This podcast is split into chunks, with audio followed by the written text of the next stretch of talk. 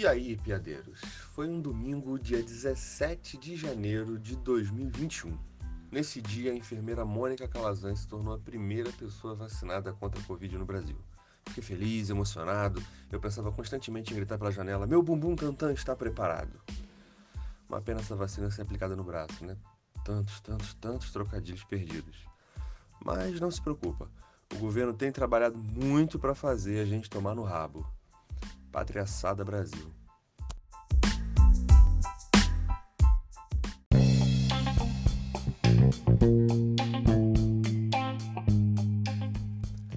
Eu até tentei, eu juro que tentei, mas como diria o Michael Corleone, quando eu penso que estou fora, eles me puxam de volta. Se você não pegou essa referência de O Poderoso Chefão, aconselho que assista, ou então não vai merecer um lugar entre os meus 17 ouvintes. Preciso começar esse episódio com uma confissão. Tô sem tempo de fazer o podcast ser o que eu gostaria que ele fosse. Outros projetos acabaram tomando a frente como prioridade. Fora que no País da Piada Pronta fica difícil competir com as notícias, né? Mas não deu para segurar. Foram mais de duas pessoas insistindo por vários segundos e eu não resisti a essa pressão terrível e gigantesca. E dessa vez eu voltei para ficar. Então, regozijem-se. Sim, eu usei um termo bíblico e uma ênclise na mesma frase, meus camaradas chupa Malafaia Temer. Claro que a gente vai falar de Covid, né? Especialmente da CPI do Covid. Como ela deveria ser chamada, na minha opinião, CPI porra. Vamos começar com um pouco de informação. A CPI da Covid está investigando o que o governo federal fez e o que deixou de fazer para enfrentar a pandemia. Especialmente o que deixou de fazer, né? Já vai entrar na terceira semana, deve durar mais ou menos uns dois ou três meses a partir daqui. Pelo menos, tá? Mas vai ser tipo o compacto do desfile das escolas de samba. A gente vai ver os destaques de tudo que rolou ao longo do ano e meio que passou durante a Covid e o combate à Covid. Eu não sei vocês, mas nesse destaque aí o enredo eu acho uma merda. Agora, com certeza esse governo tira 10 em fantasia, especialmente com a Damares de porta-bandeira girando uma saia que representa a Terra plana. É, além da vergonha alheia, até agora, a Covid trouxe algumas informações importantes. A gente viu que a Pfizer enviou uma carta como primeiro contato com o governo e levou apenas dois meses para responder. Eu até entendo o Bolsonaro nessa, né? Quem é que ainda manda carta, gente? Por que não fez uma corrente no zap explicando como é que a vacina causa autismo? É, por falar em efeitos colaterais que não existem, membros do governo não apenas indicaram o uso da cloroquina, mas cogitaram mudar a bula do remédio para incluir o combate ao Covid. Como o governo está cercado de comunistas e a ideia não foi aceita, dizem que o Carlos pensou em escrever à mão em todas elas: uso recomendado contra o comunavírus. É verdade esse bilhete. Mas pediram para ele voltar a brincar no cercadinho, né? Por falar em brinquedinhos, tempo desse, o 02, como o Carlos é conhecido, lançou um vídeo de um homem batendo uma panela com um pênis de borracha. Uma espécie de crítica, ou deveria pelo menos ser uma espécie de crítica, a um panelaço contra o papai. Os eleitores lá do presidente ficaram muito, muito felizes, tiveram orgasmos múltiplos, achando que a brincadeira era super engraçada. Todos se escondendo atrás das piadocas do tio do pavê. A gente sabe secretamente que eles querem mesmo participar de um pirocaço. E tá tudo bem, gente. Essa negação dos desejos sexuais é que tá fudendo com o Brasil. Superem.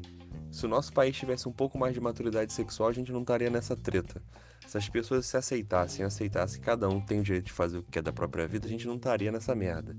Mas não, a gente tem que conviver com a massa de crianças escrotas de 10 anos presas nos corpos de homens adultos. E são tantos que nos últimos anos eles ocuparam os principais espaços de poder. O governo virou uma grande sala da quinta série C. Até as desculpas são as mesmas. O Pazuello dizendo que foi flagrado sem máscara no shopping, mas já estava indo comprar uma ou que o aplicativo do Ministério da Saúde foi pro ar porque sofreu ataques de um hacker. Né? Essas coisas têm a mesma vibe para mim que o Dudu da quinta série C falar com a tia que fez o trabalho, mas esqueceu a folha em casa. Aliás, Dudu é o típico menino escrotinho que é idolatrado pela família. O gênio, o primoroso, o talentoso, mais propenso a ser bem-sucedido, o mestre da logística. Né? O que chega na escola cheio de si, mas não entrega absolutamente nada a promessa vazia. Não faz os trabalhos, atrapalha os amiguinhos, perturba todo mundo. Quando faz besteira e os pais são chamados na coordenação, os professores sabem que é só para fim de registro. A família vai mais uma vez passar a mão na cabeça do menino e ele vai sair de lá comemorando a missão cumprida, né? Vamos dizer assim. Eu sempre acreditei que o humor é uma ferramenta poderosa, sabe? Para mim ele permite deixar mais leve os temas que são pesados, chama a atenção da galera para quem você está falando. Eu acredito mesmo que a informação circula mais, o debate se desenvolve melhor por meio da linguagem da comédia. Foi por isso que eu quis começar esse podcast, por sinal. Mas no país da piada pronta, até notícia boa tá chegando zoada. A gente nem tem tempo de comemorar, porque do nada o presidente resolve sair e acha que vai ser maneiro, sei lá, fazer um passeio de mortos.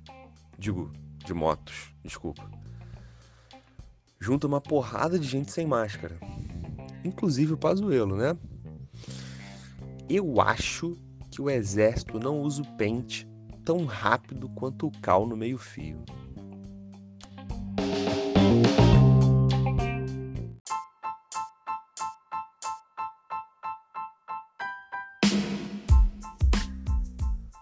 Piada pronta extrapola para fazer as piadas e sacanear quem merece ser sacaneado, né? Pelo menos quem eu acho que merece ser sacaneado. Mas todas as informações que estão aqui vieram de matérias reais sobre coisas que estão acontecendo de verdade. Se você quiser ler as matérias que a gente comentou aqui no programa, dá um pulinho lá no Twitter, arroba Fael Piada Pronta, assim, tudo junto mesmo. Eu coloco todos os links lá, junto com o link do episódio, tá? Segue a página lá, o Spotify, o Anchor, onde, onde quer que você esteja ouvindo aqui esse áudio.